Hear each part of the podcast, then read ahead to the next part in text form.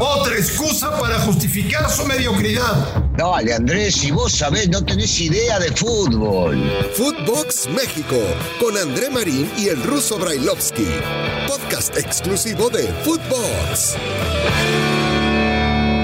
Amigos de Footbox México, un placer salud. Hoy es martes, martes 2 de noviembre. Muchos temas, ¿eh? Muchas cosas que platicar y analizar con todos ustedes. Gracias, de verdad, gracias. Hemos llegado a la cifra de 600 mil podcasts descargados en este maravilloso proyecto llamado Footbox. Así que gracias, vamos por mucho, mucho, mucho más, por mucho tiempo. Aquí nos tendrán, aquí nos tendrán todos los días. Señor Brailovsky, ¿cómo le va? Bien, ¿y usted? ¿Cómo anda, Marín? ¿Todo bien? ¿Todo tranquilo? Este, sí, agradecerle a la gente. Bien, bien. Maravilloso. Levantarme, despertarme y, ver que tenemos ya 600 mil eh, me pone muy contento, muy feliz y, agradeciéndole a la gente este, por la deferencia, ¿no? Por, escucharnos y Oye, por ¿tú le crees a los de la Federación de Historia y Estadística del Fútbol? ¿Tú les crees? ¿Qué te digo? No, no, no, difícilmente este, son creíbles. E, en algún momento, ¿te acordás cuando se elegía a, futbolistas de un lado y del otro? Yo decía que se hacían en Disneylandia. Y, esto también me parece, esto también me parece que, no sé, no sé cómo lo hacen, de dónde lo hacen, cómo lo sacan. No tengo la menor idea en qué se basan, pero bueno, por lo menos nos da juego para poder llegar a hablar, ¿no? Eh, se, hace, se hace divertido todo esto. Te lo, te lo digo porque acaban de publicar su lista a candidato. Ah, ¿en serio? contame, contame, contame. A candidatos a mejor técnico del año en todo el mundo, ¿eh? Y hay tres que trabajan en la Liga Mexicana. Me parecen muchos. Eh, eh, deberemos, pensar, deberemos pensar que entonces para ellos la Liga Mexicana es sumamente importante y nosotros a veces no entendemos de dónde lo sacan o cómo lo sacan con la desorganización que hay acá. Pero bueno, Estamos... juguemos, juguemos con lo que ellos pretenden que juguemos. Bueno, vamos a jugar con las fichas de estos hombres.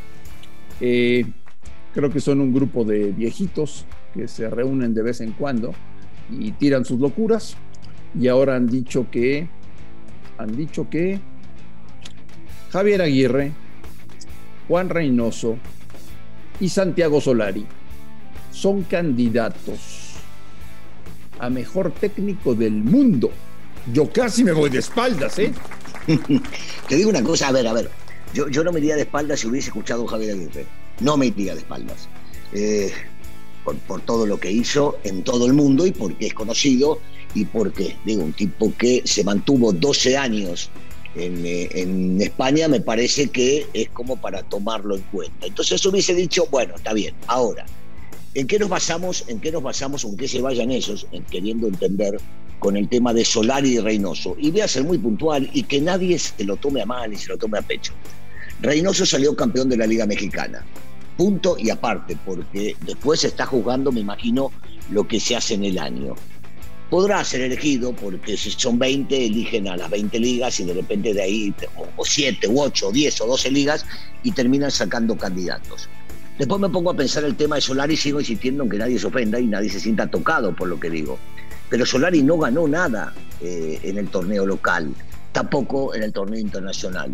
Entonces, no, es, es donde no encuentro. Si vos me decís es el premio a, la historia, a la trayectoria, a lo que ha hecho hasta el momento y demás, porque lo de Javier es, acaba, acaba de ser reciente y salió campeón de la Conca Champions, pero me quiero imaginar que la votación fue anterior.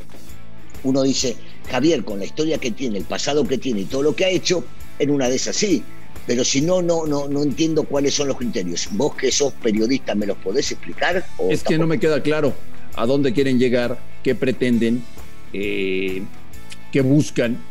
Eh, qué, armas utilizan como para elegir quiénes son candidatos a ser mejor técnico del año.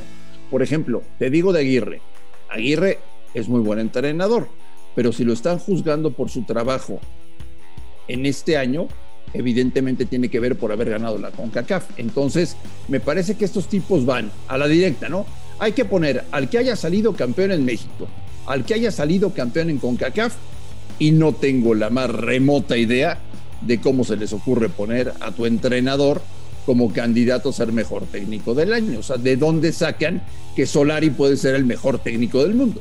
Eh, es que por eso desconozco cuáles son los criterios, sigo insistiendo lo mismo, me gusta hablar con la verdad y también reconocer eh, cuando dicen algo que desconozco. Y en este caso no, no, no termino de entender el criterio o los criterios para poder llegar a elegir. Si vos me decís, en cada país se elige a los campeones, cosa que no es así, porque digo, lo tenemos a, Guardiola, que no salió campeón, o, o a Zinedine Zidane, ahora no está dirigiendo.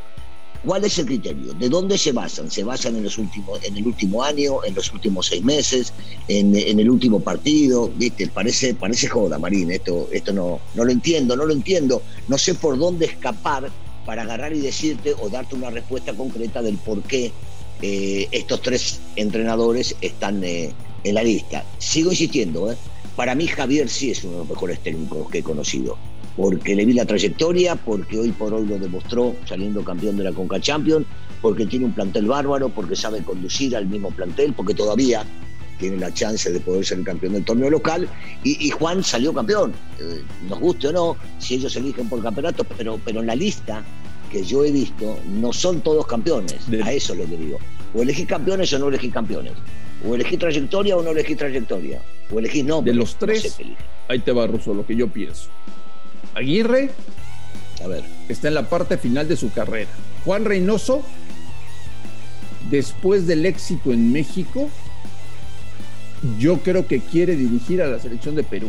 Y Solari estoy convencido de que no quiere hacer huesos viejos en nuestro país y se quiere ir de inmediato a vivir y trabajar en Europa, qué es lo que está buscando y qué es lo que está soñando. Mira, eh, yo creo que Santiago eh, vino acá por una propuesta importante, interesante, de un equipo grande y que le podía llegar a dar proyección y que en algún momento seguramente le interesará regresar a dirigir en Europa, no tengo la menor duda. Eh, a Juan ya lo han en varias oportunidades candidateado para dirigir a la selección peruana y si Gareca no continúa después de este proceso, todavía no se sabe si va o no calificar para el Mundial, seguramente será un gran candidato para esa selección. Y Javier, eh, toda su trayectoria avala todo lo que podamos llegar a hablar de él. algunos especulaban con que si no salía campeón estaba la cuerda floja. Yo, yo esas cosas, viste, no las tomo en cuenta. Me parece que los tres son distintos, los tres son diferentes, los tres hicieron cosas diferentes en, este año, no sé si se le llama el calendario. Entonces, eh, los criterios los sigo sin entender. Reitero el tema de los criterios porque me imagino que debe haberlos, o debería haberlos, porque para una votación se necesitan ciertos puntos para identificar a los personajes. En tu época, tú tendrías que haber estado en la lista de la Federación Internacional de Historia y Estadística del Fútbol. Yo te hubiera puesto, Russo. Yo hubiera votado por ti. Ay, ajá. Como jugador. Y como técnico. Mira, ¿sabes qué? También, eh, digo, gané una Interliga, entonces se puede llegar a, elegir. Con eso, con eso, con eso entras a la lista. O dirigí en Europa y me tocó Copa Europa. Este, no sé cuántos técnicos hay acá que le ha, le ha tocado una cosa de esas. Eh, y como futbolista sí, era enorme, Marín, enorme, enorme. ¿Eras enorme? Enorme. O sea, eh, chiquito de estatura, pero, pero enorme. A ver, eh, en mi época no existía todo esto, no, no, no existía todo esto, y había grandes, de verdad, había jugadores de, de, primerísimo, de primerísimo nivel. Igual me halaga que un tipo como vos, contra total mío y contra total del América, que diga una cosa así me halaga. Eh, difícilmente te creo, pero bueno, lo acepto. Lo que sí te digo es que nunca, pero nunca un técnico que está en la Liga Mexicana va a ganar este trofeo. Lo hacen para quedar bien. Eh, es probable, porque mira, mira los nombres que estamos viendo, ¿no? Eh, a Thomas o a Pochettino, a Zidane, Guardiola, y, los que debe haber, digo, son los que acabo de mencionar que, que el productor nos hizo el favor de recordarlo, pero eh, está difícil competir contra ellos. En fin, las locuras de estos tipos se llama, apúntelo usted, la Federación Internacional de Historia y Estadística del Fútbol. Nombran. Eh, para, para, para, para un minuto. Dijiste historia, entonces no estamos mal. O yo no estoy mal cuando digo Javier puede entrar entre los cuatro o cinco por toda su historia. Después los otros dos no tienen una historia tan larga como para poder llegar a estar en una lista que vos ves tipos, viste, de, primerísimo nivel. Un poquito pesados. Estos, estos, personajes también sacaron su lista a mejor arquero del mundo y nombraron a Guillermo Ochoa como candidato. Bueno, eh, yo, yo no estoy en contra de eso. ¿eh? Si, si, miran, si se fijan, si entienden, hablando por historia también, porque podemos mencionar a Memo, dejemos de lado el América que a vos te molesta, el América ha sido figura durante todo el tiempo que estuvo, hablo de mundiales y sabemos muy bien que sin Memo en la portería no sé hasta dónde se hubiese llegado. El tipo demostró a nivel internacional en mundiales, que es lo más complicado, tener una capacidad y una jerarquía como para por lo menos poder pelear este, y estar entre los 20, entre los 20 mejores que eligen. Ahí no, no me parece algo desatinado. Bueno, pues yo espero que este grupo de viejitos que se reúne a jugar mm. dominó de vez en cuando y a tirar sus locuras, eh, no, ¿Juegan bien más o menos, Más o menos.